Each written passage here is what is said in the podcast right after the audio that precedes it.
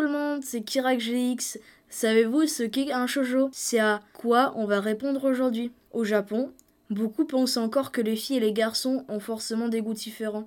C'est pourquoi il y a deux sortes de mangas pour les ados. Les shoujo pour les filles et les shonen pour les garçons. Les shoujo racontent souvent des histoires d'amour alors que les shonen présentent des aventures pleines d'action. Heureusement, rien n'oblige aux lecteurs à respecter ces catégories. En France, les shonen sont lus aussi bien par les garçons que par les filles. Dans les années 70, une forte demande autour du manga shoujo avec pourtant un manque d'auteurs pour cette ligne électorale. Des magasins de républication créent et reçus des auteurs talentueux, notamment Wago Moto, auteur du multiple histoires pour tels que Le cœur de Thomas, qui traite des sujets interdits comme l'homosexualité et qui par la suite influencera le yao. Le yao, aussi appelé boy love, est dans la culture populaire japonaise un genre d'œuvre de fiction centré sur les relations sentimentales et ou sexuelles entre personnes masculines. Cette nouvelle génération d'auteurs quasi exclusives féminines s'inspire graphiquement de peintres occidentaux en travaillant sur la républication des corps féminins. Et